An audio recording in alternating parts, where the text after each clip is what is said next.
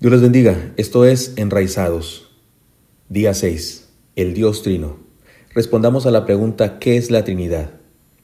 Debemos comenzar declarando que solo hay un Dios y no tres, pero nuestro Dios, el único, realmente Dios, se revela a nosotros en tres personas. Podemos ampliar esta declaración de la siguiente manera. La Biblia nos habla de un solo Dios que se revela a los seres humanos por medio de la Trinidad. Se trata de un único Dios que se da a conocer a nosotros como el Padre, que gobierna el universo, que sostiene la creación, que ama a los hombres e impone leyes. Su máxima revelación es su encarnación en la persona de Jesucristo, es decir, el mismo hecho hombre con el propósito de salvarnos, y se revela también por medio de su Santo Espíritu, es decir, el mismo obrando entre nosotros. No creemos en tres dioses ni creemos que Dios esté dividido, ni creemos que haya grados entre el Padre, el Hijo y el Espíritu Santo. Hay un solo Dios.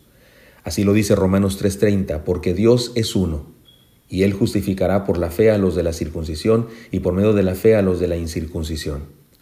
Una aclaración importante, la Trinidad, la palabra Trinidad, no se encuentra en la Biblia. Sin embargo, creemos en la Trinidad de Dios, algunos lo llaman Trinidad, porque en la Biblia claramente se nos revela un Dios trino, como lo podemos ver en el estudio que haremos hoy. Que a los seres humanos nos resulte muy difícil entender la Trinidad no es un problema divino, sino un problema humano. Se debe a la capacidad limitada del hombre para entender lo absoluto y eterno de Dios. Les indico a todos los que dan esta clase o toman este devocional que el pasaje de 1 Corintios 12, 3 al 4 no es exactamente el que debe en esta parte, así es que no, no hace falta que lo leamos. Pero veamos una aclaración más. Veamos algunas evidencias bíblicas de la Trinidad. En algunos pasajes de la Biblia, en el Antiguo Testamento, se usa el plural en cuanto a Dios. Entonces dijo Dios, hagamos al hombre a nuestra imagen conforme a nuestra semejanza, y señoré en los peces del mar, en las aves de los cielos, en las bestias, en toda la tierra y en todo animal que se arrastra sobre la tierra. Génesis 1.26. Algunos opinan que este plural tiene que ver con justamente el hecho de la Trinidad. También es posible que se trate de un plural solemne. Se usaba el plural para hablar con solemnidad, como cuando una persona dice, el director técnico de la selección, por, ejemplo, dice es que tenemos pensado, creemos que esto, y se refiere a él mismo, pero es una manera solemne de decirlo. De cualquier manera, ese plural tiene un señalamiento que muy probablemente se refiere a la Trinidad. También dice la palabra, y dijo Jehová Dios, he aquí el hombre es como uno de nosotros sabiendo el bien y el mal, ahora pues que no alargue su mano y tome también el del árbol de la vida y coma y viva para siempre. Génesis 3:22, y esto es posiblemente más claro que hace alusión a una situación plural en Dios. Ahora pues, descendamos y confundamos ahí su, lengua para que ninguno entienda, él habla de su compañero. Génesis 11:7. Y ahora este plural posiblemente se refiere a la Trinidad, pero recuerden, no se refiere a tres dioses. La gran comisión de hacer discípulos expresa la demanda de Jesús de hacerla en el nombre de la Trinidad. Por tanto, id y hacer discípulos a todas las naciones, bautizándose en el nombre del Padre y del Hijo y del Espíritu Santo. Mateo 28, 19. Está clarísimo este este pasaje de Mateo en donde se habla de la Trinidad. La obra del Padre, del Hijo y del Espíritu Santo se expresa específicamente en algunos textos. Por ejemplo, 2 Corintios 13, 14. La gracia del Señor Jesucristo, el amor de Dios y la comunión del Espíritu Santo sea con todos vosotros. Amén. De hecho, un pasaje como este se repite en diferentes cartas. También se menciona la obra de la Trinidad en diferentes pasajes. Por ejemplo, porque por medio de Él, los unos y los otros tenemos entrada por un mismo Espíritu al Padre. Por medio de Él, Jesucristo, por un mismo Espíritu, entrada al Padre. La Trinidad una vez más. También dice la palabra Juan a las siete iglesias que están en Asia, gracia y paz a vosotros, del que es y que era y que ha de venir, y de los siete espíritus que, han de, que están delante de su trono, y de Jesucristo, el testigo fiel, el primogénito de los muertos y el soberano de los reyes de la tierra, al que nos amó y nos lavó de nuestros pecados con su sangre. Apocalipsis 1, 4 al 5. El mismo Señor Jesucristo menciona a la Trinidad y a Él mismo. Miren cómo dice la palabra, más el consolador, el Espíritu Santo, a quien el Padre enviará en mi nombre, él os enseñará todas las cosas y os recordará todo lo que yo os he dicho. Menciona al Padre, al Consolador, que es el Espíritu Santo, y a sí mismo. También dice, primera, perdón, Juan, Evangelio de Juan 15, 26. Pero cuando venga el consolador a quien yo os enviaré del Padre, el Espíritu de verdad, el cual procede del Padre, él dará testimonio acerca de mí. Una vez más se menciona él a sí mismo, al Padre, al Espíritu. Otra vez la Trinidad presente. Se muestra claramente la Trinidad en el bautismo de Jesús.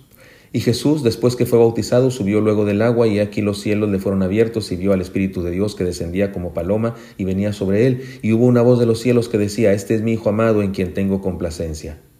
Está Jesús siendo bautizado, la manifestación del Espíritu Santo en una revelación como una paloma y el Padre que habla.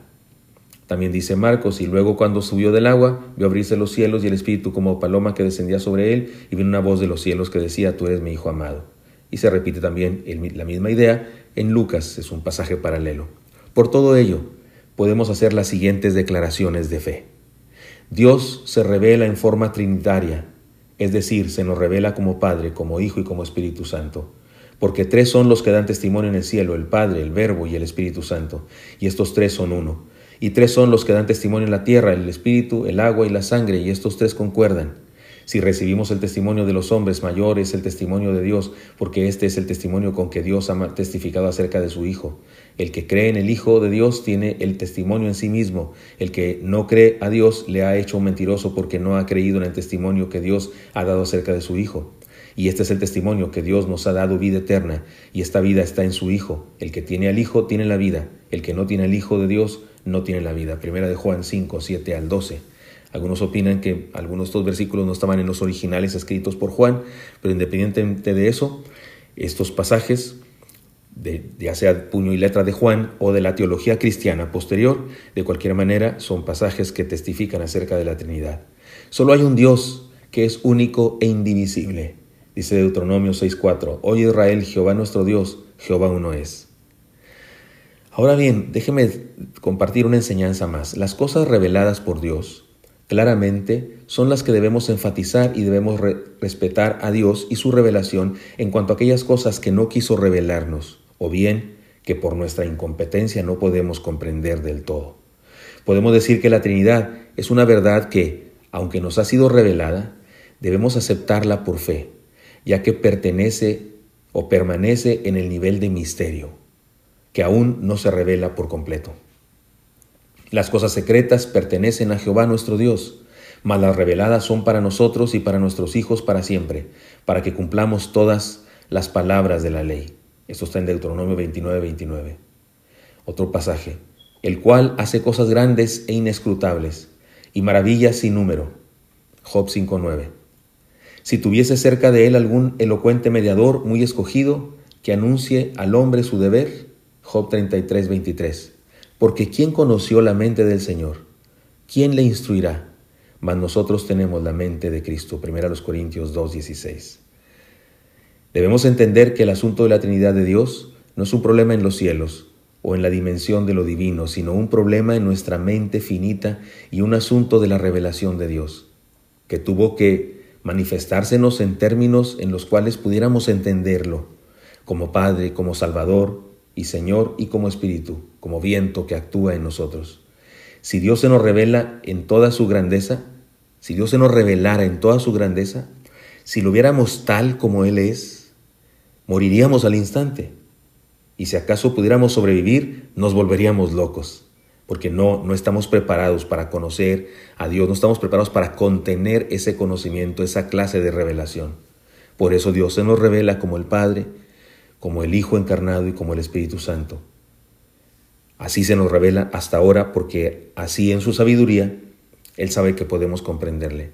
Hay cosas de la Trinidad que no podemos comprender, que Jesús, que es Dios mismo, está en la cruz del Calvario, Dios, el Dios encarnado, y está muriendo, y clama al Padre, Dios mío, Dios mío, ¿por qué me has abandonado? Se abandona a sí mismo, ese, es, ese nivel de comprensión de la Trinidad, no llegamos más de ahí, es, todo lo que podemos entender, lo que podemos saber, aceptar que así es, que hay un solo Dios y que ese solo Dios es el Padre que reina en el cielo y sustenta el universo y que ese solo Dios es el Dios encarnado que se hizo uno de nosotros en la persona de Jesucristo y que ese Dios encarnado, ese mismo Dios encarnado es el que se mueve entre nosotros como el viento santo, como el Santo Espíritu y que son solo un Dios, eso es en ese nivel está en un nivel de, misterio, todavía no lo podemos comprender del todo. Alguien dijo por ahí, eh, ah, creo que lo voy a mencionar más adelante, pero vamos a la conclusión. Un día, en la eternidad, conoceremos a Dios en todo su esplendor. Mientras llegue ese día, creamos en Él y relacionémonos con Él por medio de la fe. Ahora vemos por espejo oscuramente, mas entonces veremos cara a cara. Ahora conozco en parte, pero entonces conoceré como fui conocido.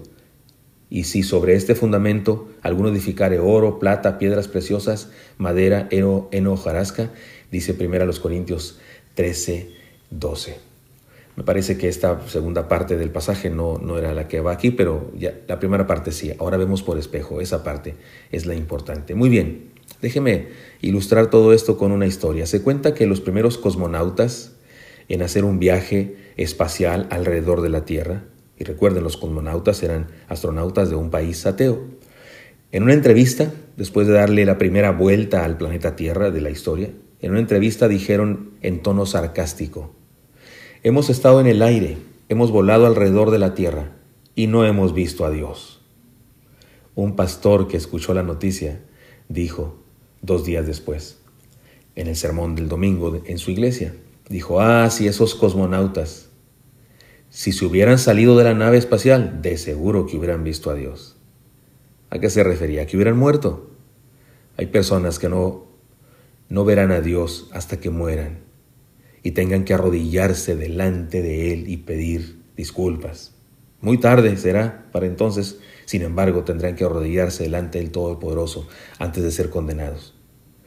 Los que creen y los que no creen en Dios, los que dicen entender la Trinidad y los que decimos que no, los que saben mucho y los que saben poco, todos y sin excepción, un día veremos a Dios y le conoceremos tal como Él es Mientras llegue ese día, creamos en Él, obedezcamos sus enseñanzas y sigamos aprendiendo más y más de su palabra. Alguien dijo, quien quiera entender por completo la Trinidad perderá, su mente, y quien quiera negarla perderá su alma. Lo importante no es la dificultad para comprender esta doctrina, lo importante es vivir nuestra fe a cabalidad. Seamos hijos del Dios Padre, seamos discípulos del Hijo Jesucristo y seamos templos del Espíritu Santo. Eso es lo realmente importante. Dios les bendiga. Nos vemos el día de mañana para el estudio del día 7. Hasta pronto.